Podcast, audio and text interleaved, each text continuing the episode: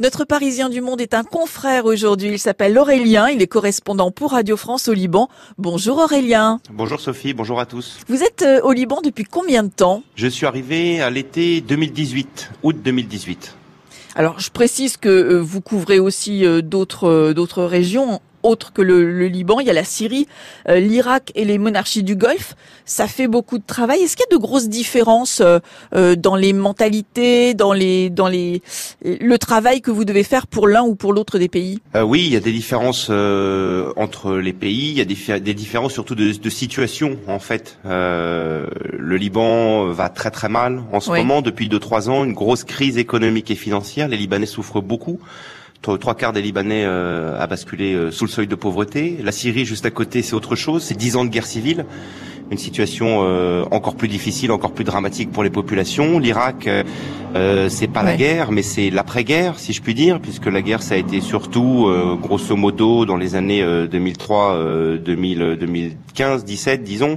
Donc c'est un petit peu plus assagi, mais ça reste quand même très très précaire. Les monarchies du Golfe, c'est complètement différent. beaucoup d'argent avec les revenus du Golfe et du, du gaz, pardon, et du pétrole. beaucoup d'argent, peu de population, donc une certaine prospérité et un développement économique, mais aussi euh, des questions après euh, intéressantes d'ouverture de, des sociétés, euh, des questions sociétales, sociales dans ces pays qui sont quand même assez conservateurs. Et alors partir comme correspondant pour Radio France dans ces régions-là, c'était une demande de votre part, un choix de votre part, un souhait de votre part, ou c'était le hasard et c'est une proposition que vous avez reçue? Euh, moi, j'ai toujours voulu euh, voyager et aller à l'extérieur de la France. C'est quelque chose que j'ai euh, depuis que je suis adolescent. je me souviens même en classe regarder, passer des heures dans les dans les cartes des agendas à regarder le monde. Donc j'avais, j'ai toujours eu envie de voyager. J'ai beaucoup voyagé dans l'adolescence. Et puis le journalisme finalement m'a mené dans cette région, plus particulièrement. Euh, assez tôt, euh, puisque j'ai fini mon école euh, quand j'avais 25 ans en 2002 et que très vite je suis parti dans cette région du monde. Au départ, j'étais indépendant et puis petit à petit, c'est ce type de journalisme que j'ai voulu faire. j'ai voyagé comme journaliste indépendant aux États-Unis, dans les pays du Golfe aussi, en Europe, et puis finalement vers 35-40, j'ai voulu rentrer à Paris, ma ville d'origine, ma ville natale. Euh, je suis rentré, j'ai été intégré à Radio France et quelques années après, après avoir euh, travaillé à Paris, fait même euh, de la politique française, il y a eu cette possibilité de venir au Liban Radio France a un poste de correspondant euh, permanent ici pour couvrir euh, la zone que je couvre. Et j'ai postulé avec euh, d'autres candidats de Radio France et j'ai eu la chance d'être d'être sélectionné. Voilà comment je suis arrivé ici au Liban et dans la région. C'est un endroit où je voulais venir, je voulais revenir, où j'étais déjà allé. Et ça s'est fait grâce à cette opportunité de Radio France. Mais alors, y passer pour d'autres reportages, c'est une chose. Y vivre vraiment, c'en est une autre. Est-ce que ça a été difficile de, pour vous de vous installer sur place vraiment? Alors très honnêtement, moi j'ai toujours vécu dans les endroits où je suis passé. Euh, juste après euh, avoir fait mon école de journalisme, je suis allé au Qatar, j'y ai vécu quatre ans. Ensuite, je suis allé aux Émirats Arabes Unis, juste à côté, Dubaï, Abu Dhabi, j'y ai vécu quatre ans. Ensuite, euh, je suis parti euh, à Barcelone où j'ai vécu un petit peu moins d'un an. Puis j'ai vécu aux États-Unis euh, trois 4 ans avant de revenir en France trois 4 ans et de revenir au Liban où je suis là depuis quatre ans maintenant. Donc, dans tous les pays où je suis allé, je me suis installé en fait pendant plusieurs années. Donc j'ai quand même un peu l'habitude de ces déplacements, de ces déménagements avec des cycles de quatre ans. Euh, Est-ce que c'est difficile de s'installer dans, dans, un pays nouveau? Oui, c'est toujours difficile. Maintenant, euh, euh, c'est pas du tout infaisable, la preuve. Euh, euh et puis, euh, on s'y fait. la première année, on s'adapte toujours un peu. On comprend pas très bien l'environnement dans lequel on est. La deuxième année, on commence à prendre ses marques, on comprend mieux. La troisième, on commence quelquefois à s'agacer par des, des, choses de la société dans laquelle on est et qui commence un petit peu à, à éventuellement vous, vous tapez sur le système, vous en avez marre de traiter toujours un peu les mêmes sujets.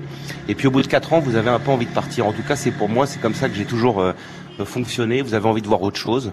Euh, du coup, moi, j'ai toujours eu voilà des cycles de quatre ans qui m'ont emmené euh, euh, un peu partout dans le monde, dans certaines régions plus que d'autres, notamment le Moyen-Orient. Euh, j'ai jamais eu de mal finalement à m'installer parce qu'à chaque fois, c'est un peu une nouvelle aventure. J'ai souvent du mal à partir en fait avec un, un, sentiment mitigé, à la fois une envie de, de, de, quelque chose de nouveau et puis en même temps la difficulté de, de quitter un pays dans lequel on a commencé à faire une partie de sa vie.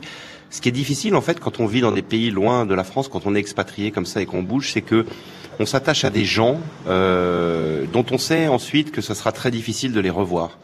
Voilà. Alors même si on garde des contacts avec eux grâce aujourd'hui aux réseaux sociaux, euh, moi, j'avais des groupes, des amis, par exemple, dans les années 2000, aux Émirats, au Qatar. Je suis encore en contact avec eux, mais je ne les reverrai pas parce qu'ils viennent du Canada, d'Australie, euh, parce qu'ils sont toujours dans cette région, etc., etc. Et c'est un peu la même chose avec le Liban, même si euh, c'est vrai que le Liban est un peu plus particulier parce que le Liban a des relations très particulières avec la France, qu'il y a beaucoup de Libanais qui viennent en France, qui vivent en France. Euh, et puis que le Liban est pas très loin finalement. Vous savez, en avion euh, de Paris à Beyrouth, c'est 4 heures. Oui. Donc euh, c'est c'est c'est un trajet en voiture un peu long en France, quoi. Donc ça va assez vite. Voilà. Donc pas trop de difficultés à m'installer, pas trop de difficultés non plus quand même à, à, rebondir pour aller faire autre chose, mais voilà toujours ce petit sentiment en partant qu'une page se tourne et que les gens qu'on a connus, les situations qu'on a vécues, on aura beaucoup de mal à les revoir, à les revivre à cause du lieu qui est devenu loin. Alors, vous parliez des cycles de 4 ans. Si mes comptes sont bons, on arrive au bout des 4 ans au Liban. Qu'est-ce qui va se passer dans les Ex mois à venir? Exactement, bah je pars en fait pour vous dire la vérité. Je commence à préparer mon retour en France puisque mon contrat avec Radio France ici comme envoyé spécial euh, permanent au Liban s'achève cet été. Ça veut dire que je retourne euh, à la maison de la radio à Paris, à Radio France. Euh, dans trois mois, début septembre, je ferai ma rentrée là-bas. À quel poste, je ne sais pas encore. Ce sont des choses qui sont en train d'être discutées avec euh, avec Radio France. Euh, mais je suis déjà effectivement euh, dans les préparatifs euh, du déménagement. Alors j'étais arrivé euh, seul avec ma concubine au Liban. On repart avec deux enfants. donc évidemment, ça change, ça change le retour, ça change les perspectives aussi.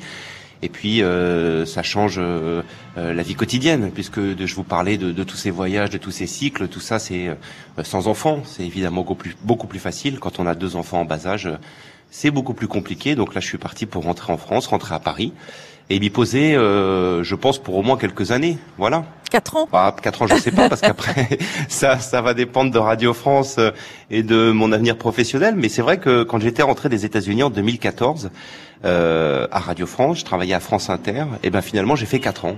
Voilà, 2014-2018. Cette histoire des 4 ans, c'est quelque chose qui, que j'avais absolument pas prévu. Oui. Mais c'est un constat que j'ai fait euh, en regardant, euh, vous savez, quand on arrive à la quarantaine, on regarde un peu ce qu'on a fait euh, les 20 dernières années. Oui. Et c'est là que j'ai réalisé en fait qu'à chaque fois, j'avais eu quasiment euh, que des cycles de 4 ans, à part quelques petits passages à Barcelone ou à Londres euh, pour plusieurs mois. Aurélien, on entend pas mal de circulation autour de vous. Ça veut dire que vous êtes dans un immeuble en plein cœur de la ville? Alors, je suis pas en plein cœur de Beyrouth, mais Beyrouth est une ville euh, effroyablement bruyante. Voilà. Euh, plus il y a que beaucoup Paris de circulation.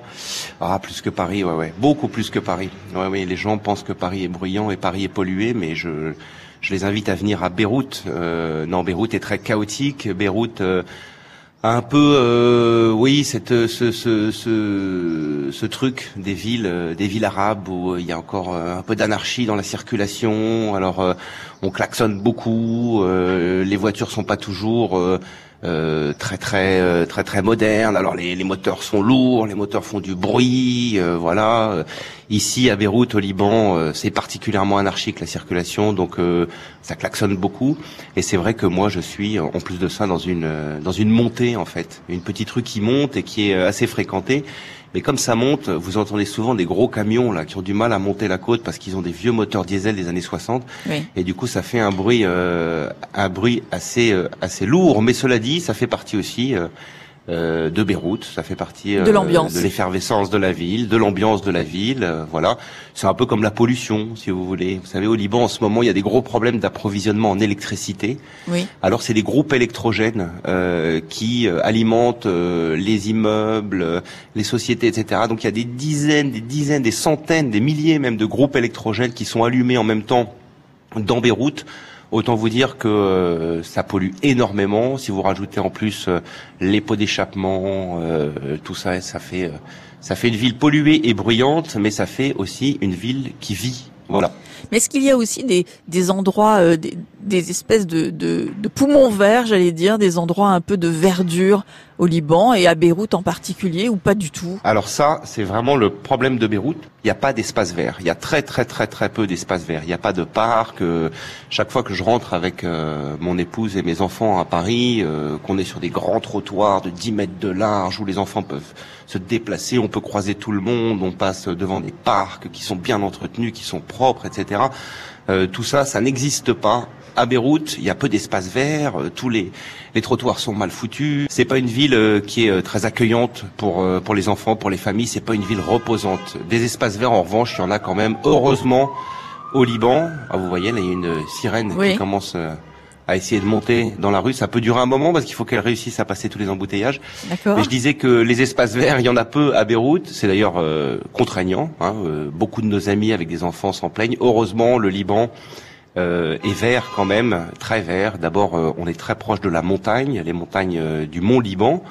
Euh, et puis ensuite, il y a la mer aussi. Donc il y a quand même des espaces pour aller respirer un petit peu quand on sort de Beyrouth, de cette espèce de cocotte minute qu'est la capitale libanaise.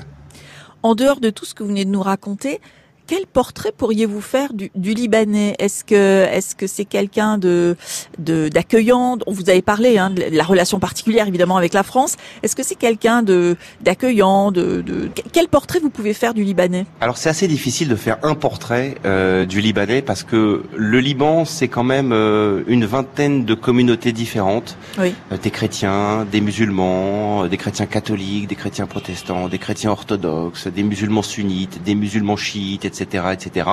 Et c'est quand même une société qui est euh, très communautarisée, très communautaire, euh, donc euh, avec des différences en fonction de la communauté à laquelle on appartient, de la zone géographique d'où on vient, etc. Maintenant, il y a quand même, je trouve, des, des, des choses communes à tous les Libanais. D'abord, c'est c'est leur accueil. ils sont extrêmement chaleureux, extrêmement gentils. C'est des gens qui sont toujours prêts à vous aider si vous demandez une direction, si vous demandez quelque chose. Ils sont prêts à, sortir de leur magasin, à faire trois fois le pâté de maison avec vous pour bien vous indiquer la bonne rue, etc., etc. Donc ça, c'est toujours euh, très agréable. C'est des gens aussi qui sont euh, quand même euh, très très ouverts et souvent très éduqués. les Libanais parlent généralement, évidemment, ils parlent arabe, mais beaucoup parlent aussi l'anglais, beaucoup parlent aussi le français, beaucoup parlent l'anglais et le français, voire d'autres langues parfois. donc c'est un peuple qui est qui est très ouvert, qui est très ouvert à l'extérieur euh, qui n'a pas peur des étrangers, qui n'a pas peur de la différence. Euh, on le sent, on le sent très bien. Quand on est français, en plus, euh, on est plutôt bien accueilli parce que la France a longtemps dominé ici, au Liban. maintenant, les Libanais, ils ont quand même aussi des défauts, notamment un gros défaut, c'est que moi, je les trouve finalement très individualistes, c'est-à-dire que euh, ils s'occupent essentiellement euh, d'eux-mêmes, de leur petit confort, de leur espace. Mais ça, il y a une explication quand même à tout ça. On est dans un pays euh, où l'État euh, et le collectif, notamment, sont très très très faibles. Euh, c'est pas un contrat social comme on peut en trouver dans des pays classiques, qui fait que le collectif passe avant l'individu c'est euh, un pays euh, où les communautés se sont affrontées. Euh, la guerre civile dans les années 70, où les communautés restent quand même assez méfiantes l'une de l'autre, où le système politique, avec des chefs de confession, de communautés, concurrence en fait l'État et où en fait les Libanais euh, bah, finalement n'ont pas d'État, n'ont pas d'État pour prendre soin de tout ce qui est collectif. L'État est corrompu, l'État est en faillite. Du coup, euh, en fait, on a l'impression que bah, comme le collectif n'apporte rien aux Libanais, les Libanais se sont un peu repliés sur eux et ne jouent pas le collectif. Voilà, donc c'est pas en fait que les Libanais ne sont pas comment dirais-je, solidaires les uns des autres ou ne sont pas euh, euh, dans le commun, mais c'est surtout qu'ils vivent dans un État qui euh, ne les épargne pas, ne les aide pas. Oui, ils ont dû s'adapter, quoi. Ils, ont, ils se sont adaptés et ils ont effectivement des allégeances plus communautaires, des réseaux de solidarité familiaux, par exemple, beaucoup plus forts. et donc on a, on le sent quand même, on le sent, on sent au quotidien que qu'il y a ce manque de collectif. Voilà. Euh, les Libanais font pas toujours attention à celui qui est à côté d'eux. Euh, considèrent toujours qu'ils bah, ils sont plus importants ou que ce qu'ils ont à faire est plus important, etc., etc. Euh, et voilà. Mais je pense que moi, je l'analyse comme ça en tout cas. Je pense que voilà, euh, l'État ne, protège pas euh, les citoyens, donc les citoyens ne rendent rien et défient en permanence un peu euh, l'État et ce qu'il implique, c'est-à-dire euh, du collectif, du commun, du voilà. C'est le résultat de ce qu'ils vivent en fait. C'est un peu la conséquence de ce qu'ils vivent et en même temps ils veulent que ça change hein, puisque euh, mm. ce système euh, confessionnel, communautaire, féodal avec dans chaque euh, communauté, dans chaque religion des chefs comme ça qui sont là depuis 20-30 ans, ils veulent le changer. C'est la révolte populaire qui avait secoué le Liban en 2019, qui n'a pas abouti. Euh, mais euh, ce vent de changement, il est, il est là, on le sent quand même. Il y a eu des élections à la mi-mai, il y a des nouveaux députés qui sont entrés pour essayer de changer ce système. Euh, euh, mais pour l'instant, c'est quand même le système qui domine et on est euh, encore loin du collectif, voilà, d'un contrat social où où l'État offre des services à ses citoyens, les protège et où du coup les citoyens acceptent finalement l'État et ce jeu. Oui. Alors, on sait évidemment, c'est un, pays qui a beaucoup souffert de la guerre. On imagine qu'il y a encore des stigmates dans la ville de, de, de ces, de ces combats. Euh, malgré tout, est-ce que vous diriez que c'est un beau pays et, si oui, qu'est-ce qu'on pourrait voir, qu'est-ce qu'on pourrait visiter, qu'est-ce qu'on pourrait découvrir de beau dans cette dans cette ville et dans ce pays d'une manière plus plus large? Alors, au risque de me faire euh, quelques ennemis euh, chez les Libanais, surtout les Libanais de France, qui vivent souvent avec euh, une idée un peu refaite ou reconstruite de ce qu'est le Liban. Euh, en réalité, le Liban euh, n'est pas un beau pays. Euh, n'est pas un beau pays parce qu'il a été massacré, tout simplement. Il a été massacré par justement ce que je disais, l'absence d'État, donc l'absence de règles, l'absence de préservation des espaces. Donc le Liban s'est construit un petit peu dans l'anarchie et ça se sent. Alors vous avez un littoral qui était magnifique mais qui a été bétonné euh, par les promoteurs euh, qui sont liés à la classe politique. Tout ça, c'est l'histoire de, de, corruption, d'intérêts économiques, etc. Vous avez euh, un problème énorme de déchets. le pays est vraiment dégueulasse, crade, partout, le long des routes, partout vous trouvez des déchets, des déchets, des gens qui jettent, des papiers, des voilà. Il y a un problème aussi avec les décharges, le traitement des déchets ici à Beyrouth, par exemple, les deux plus grosses décharges euh, de la capitale sont dans la mer Méditerranée. Alors c'est enfoui dans la mer, etc., etc. Mais bon, c'est quand même, euh, ça interroge quand même. Vous avez aussi euh, des problèmes au-dessus, dans la montagne, avec des carrières sauvages, donc des pans entiers de montagnes qui sont massacrés. Vous avez aussi des problèmes de déforestation. le Liban avait énormément de forêts, beaucoup de forêts de cèdres. Aujourd'hui, il n'y a pas beaucoup de règles pour respecter tout ça. Vous avez des problèmes aussi euh, de circulation, de trafic, la jungle urbaine, donc tout ça aussi, c'est pas très agréable. Euh, vous avez les problèmes de pollution, l'air est irrespirable quand il fait, euh, comme aujourd'hui par exemple, 32-33 degrés à Beyrouth, euh, qui est un peu encaissé à cause de, des montagnes derrière, tous ces groupes électrogènes, la circulation dont je vous parlais. c'est étouffant, c'est étouffant.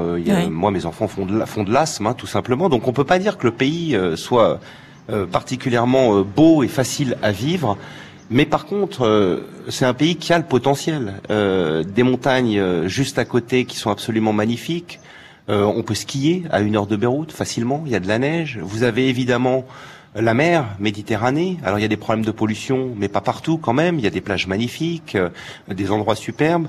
Vous avez encore quand même quelques réserves de forêts de cèdres qui ont été préservées, donc qui sont belles. Et puis vous avez aussi un patrimoine euh, un, patrimoine énorme. Je pense par exemple à, des lieux euh, fantastiques qui sont peu connus dans la plaine de la Beka, euh, qui est pas très loin de la frontière avec la Syrie. Vous avez le site archéologique de Baalbek, qui est magnifique, qui est facilement du niveau de ce qu'on peut trouver à Athènes en Grèce.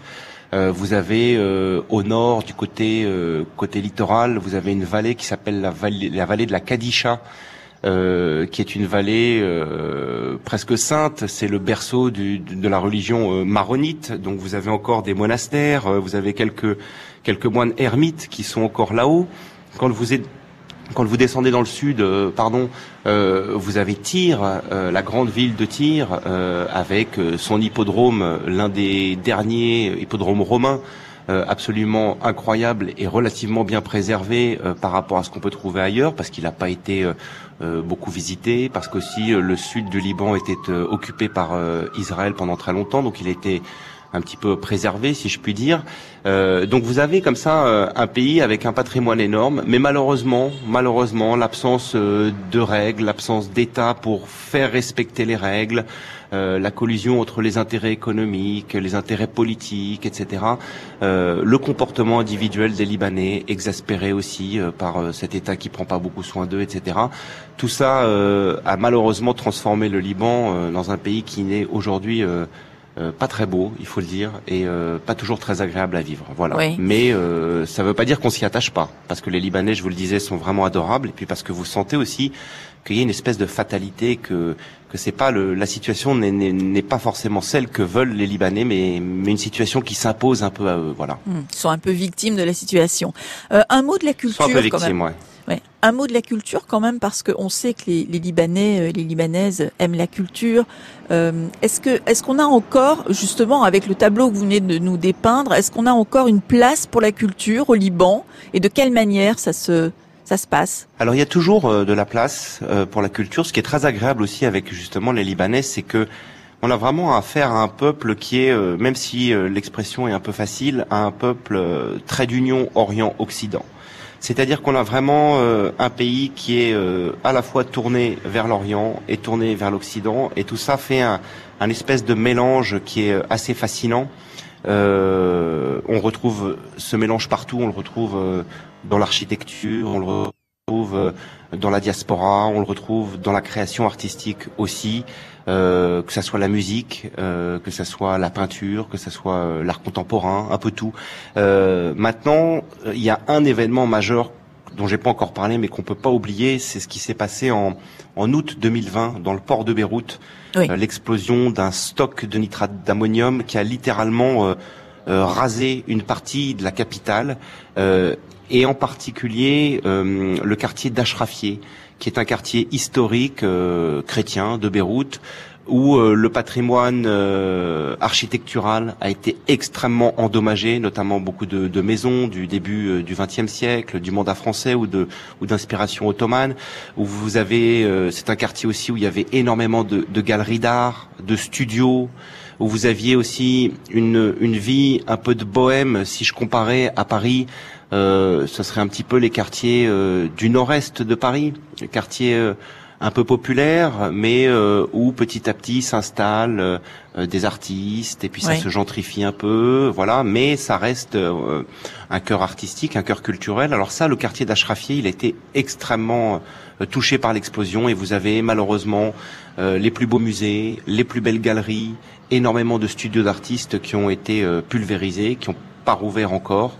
Donc la vie culturelle euh, était très riche, elle reste euh, présente, mais on a le sentiment qu'elle est un peu en sourdine, à la fois à cause de cette explosion euh, qui a touché l'un des lieux principaux de son expression, et aussi bien sûr à cause de la crise économique. C'est déjà difficile de vivre au Liban quand on est artiste. Euh, ça l'est encore plus euh, quand il y a la crise économique qui, frappe euh, aujourd'hui le Liban. Donc vous avez énormément d'artistes quand ils ont eu des occasions de partir qui sont partis. Beaucoup sont par exemple en France. La France a offert des, des résidences d'artistes pour les accueillir. Il y en a qui sont en Allemagne, en Occident, etc. Et puis vous avez aussi beaucoup beaucoup de Libanais qui sont partis ces dernières années pour trouver du travail ailleurs. Par exemple dans les pays du Golfe, par exemple dans les pays d'Europe, aux États-Unis. Euh, ou même euh, en Afrique, puisqu'une partie des Libanais euh, sont très implantés en Afrique. Donc il y a une culture, mais on a l'impression qu'en ce moment, bah, le Liban est un peu en sourdine. malheureusement, on attend doucement les signes du retour de cette effervescence culturelle qui caractérisait Beyrouth, même quand je suis arrivé en 2018, avant l'explosion et avant la crise. D'accord. Un mot quand même de la, gastronomie. Alors c'est vrai que à Paris et en France, d'une manière plus plus large, on connaît bien les restos libanais, les spécialités dites libanaises. Est-ce que ça ressemble vraiment à la cuisine libanaise, la véritable cuisine libanaise Et quelles sont les différences? Quels sont les, les plats que vous aimez manger vous sur place que vous avez découverts? Alors je vais vous dire la vérité. Quand je suis à Paris, je ne mange pas libanais, pas du tout. Et avant d'arriver au Liban, je ne mangeais pas libanais. Moi, ce que j'aime en France, et c'est très franchouillard, c'est euh, justement euh, la gastronomie très simple et française. Voilà, une bonne salade un bon morceau de viande dans une brasserie parisienne avec un bon petit verre de vin. voilà. Donc moi, quand je passe en France et j'y passe pas mal quand même parce qu'on n'est pas loin, euh, je suis à la recherche de nourriture française, même parisienne, plutôt que de nourriture libanaise. Euh, après, c'est vrai que euh, l'aspect, les, les, spécialités libanaises sont délicieuses. Euh, bah, il y a évidemment il y a, il y a les mezzés euh, que beaucoup d'auditeurs sans doute connaissent, c'est-à-dire en fait c'est un peu l'équivalent des tapas en Espagne, des de l'apéritif, antipasti en Italie, c'est c'est ce qu'on mange en, en, en, entrée. Alors il y a le hummus évidemment avec l'aubergine, il y a euh, non, pardon, le homo c'est le pois chiche. Vous avez le moutabal avec l'aubergine, euh, le taboulé, euh, très bon ici, mais qui est pas du tout fait comme en France. En France, on met de la semoule. Oui, là on met du Voilà, exactement. On met pas du tout de semoule dans le taboulé au Liban. Vous avez aussi un truc qui est délicieux, c'est labné. qui est un espèce de, fromage au lait de brebis ou de chèvre. Ça, ça ressemble un petit peu à du yaourt, un lait un peu épais, c'est délicieux avec un peu d'huile d'olive et de feuilles de menthe. Et puis vous avez euh, les kébés, c'est les boulettes de viande euh, dans les céréales, voilà. Et puis vous avez les plats. Alors les plats, vous les connaissez, je pense. Hein, le shish taouk, le shawarma, euh, c'est des plats qu'on des noms maintenant qu'on connaît en France. Kefta aussi, parce que c'est oui. c'est de la cuisine libanaise, mais c'est aussi de la cuisine plus généralement arabe, donc qui arrive aussi en France par d'autres d'autres voies. Je pense notamment, par exemple, à, à toutes les, les, tout ce qui est issu de l'immigration maghrébine, par exemple. Donc on connaît ces, ces, ces, ces, ces noms de plats. Maintenant, il n'y a aucun doute, ils sont bien mieux faits ici au Liban ou d'ailleurs ailleurs dans le Moyen-Orient que, que, à Paris. En plus de ça, à Paris, souvent, euh, et ça c'est pas moi, c'est des gens qui me l'ont dit, souvent les spécialités libanaises qui sont finalement assez simples ici au Liban et pas très chères. Euh, sont vachement plus chères à Paris. Parce oui, dans un très bon restaurant, bah, oui, elles sont très bah, chères. Manger, manger libanais, manger libanais en France, euh, ou à Paris c'est c'est c'est un peu huppé quoi. Mmh. Voilà, c'est pas euh, c'est pas comme ici. Ici vous mangez un, un taboulé, euh, vous buvez un labné ou quoi au coin de la rue euh, pour rien. Voilà. Mais est-ce que parmi les tous les plats que vous avez que vous avez cités, est-ce qu'il y a des produits qui sont faits sur place, cultivés sur place? Est-ce que est-ce qu'on a des cultures ou est-ce que des choses viennent de l'étranger? Alors le pain est fait sur place, même si euh, le blé et la farine sont importés, ce qui pose d'ailleurs un problème vu la situation euh, avec la guerre en Ukraine et puis le marché mondial des céréales. Oui. Euh, le pain, alors le pain est vraiment délicieux parce qu'il est fait devant vous. Hein, la pâte est chauffée, vous voyez le pain prendre forme, ça c'est vraiment très agréable. tout ce, le taboulet est fait ici, dans la plaine de la Beka qui est à quelques une centaine de kilomètres, même pas une cinquantaine de kilomètres de Beyrouth, de l'autre côté vers la Syrie, vous avez énormément de, de production agricole. Alors euh, tout ce qui, qui est persil, menthe, tout ça, euh, tout ça est produit ici, donc c'est très bon aussi. Et puis euh, tout ce qui fait à base de, de poulet aussi est fait ici. en revanche, les viandes sont importées parce que le, le, Liban est un petit pays, très petit quand même. C'est 80 km de large seulement. 80 km, c'est rien et ça fait 200 euh, km de long. Donc c'est vraiment une bande, une bande euh, avec euh, le littoral et puis très vite la montagne et puis très vite une autre une plaine et la montagne et la Syrie. Donc il n'y a pas non plus, il y a de la place pour avoir une production agricole, mais il n'y a pas non plus de la place pour produire autant de choses que ce qu'on pourrait imaginer dans un dans un pays plus grand avec un climat aussi euh, plus, plus doux. Il, faut, il fait très chaud quand même ici euh, l'hiver.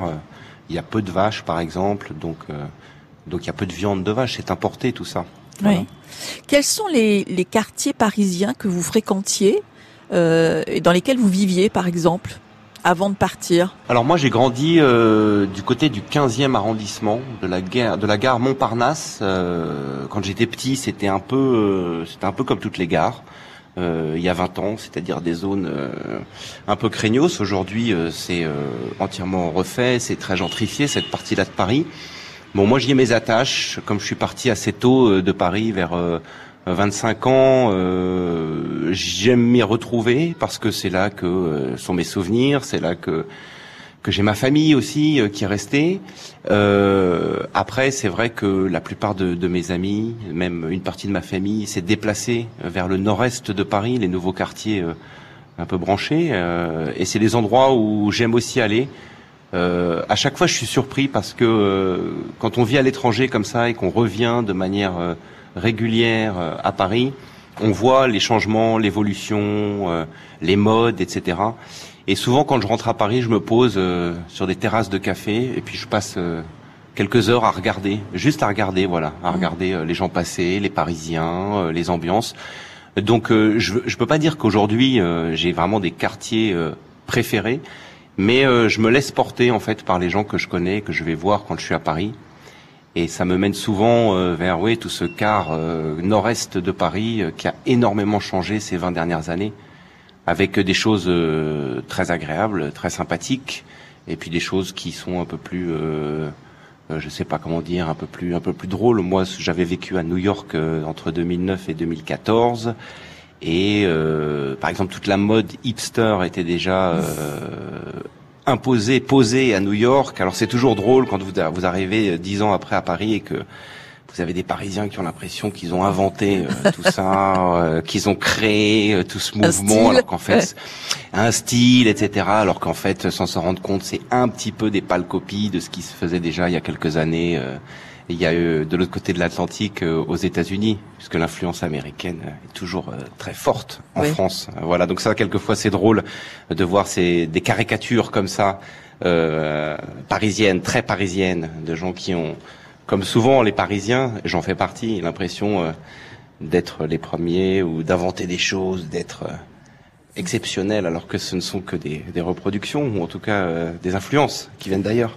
Diriez-vous qu'avec le recul et avec la vie que vous vivez maintenant depuis quelques années euh, éloigné de Paris, vous avez appris à aimer Paris différemment? Ah c'est clair, il n'y a aucun doute là-dessus. Moi euh, j'ai grandi à Paris, euh, je n'en pouvais plus quand je suis arrivé à 18 ans. Je n'en pouvais plus. J'ai toujours en tête ces dimanches de janvier, février, mars, avec le ciel gris juste au-dessus des, des, immeubles avec le bitume, etc., etc. Un truc très très déprimant. Moi, j'étais très très vite, j'ai eu envie de quitter Paris à cause de ça. Et euh, en ayant vécu euh, finalement quoi quatre années à Paris, ces 20-25 dernières années, j'ai appris à aimer Paris. Euh, D'abord, quand on a vu d'autres endroits, eh ben on peut comparer, donc on peut se rendre compte de la chance qu'on a euh, d'avoir Paris. D'abord, la ville est magnifique, elle est très bien entretenue quand même. Alors je sais qu'on dit souvent qu'elle est sale, etc.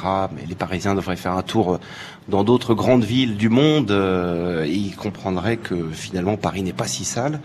Moi, mon épouse est italienne, par exemple. Euh, elle est aussi subjuguée par par Paris, par les monuments, par l'ambiance. On apprend aussi à aimer Paris parce que finalement, un peu d'ordre, même si au quotidien ça peut paraître ennuyeux, ça fait du bien quand on vit par exemple à Beyrouth au Liban où c'est l'anarchie permanente, donc c'est un peu un combat de tous les jours, donc c'est quand même fatigant. Euh, on apprend aussi à aimer Paris parce que euh, parce qu'il y a euh, il y a une culture française, il y a une culture parisienne là-bas qui est forte et qui, qui nous manque quand on n'y est pas. Voilà. Donc c'est un peu classique ce que je vais dire, mais c'est à la fois un rejet de Paris et en même temps une attraction. C'est-à-dire que de loin, on aime beaucoup plus Paris que quand on, on est dedans, mais on pense toujours que l'herbe est plus verte ailleurs. Ça, c'est commun, si je puis mm. dire. En tout cas, moi, j'ai vraiment appris euh, à aimer Paris, à aimer euh, passer du temps à Paris euh, avec les gens. Et puis, les Français et les Parisiens ont quand même un savoir-vivre, une façon de, de, prendre le temps. Je pense par exemple à tout, tout, tout ce qu'on dit aujourd'hui de cette culture des terrasses. Euh, euh, voilà, c'est quelque chose qui est très agréable. Moi, je l'ai vu nulle part ailleurs, dans toutes les villes où je suis allé. Euh, euh ce que j'ai observé, c'est là depuis euh, deux ans, trois ans.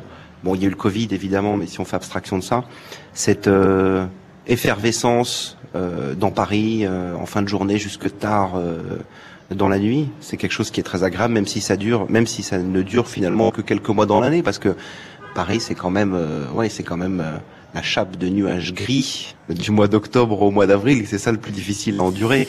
Euh, quand on vient d'un pays comme le Liban, il y a 300 jours de soleil par an. C'est sûr que comparé au Liban, on peut pas, on peut pas, on peut pas lutter.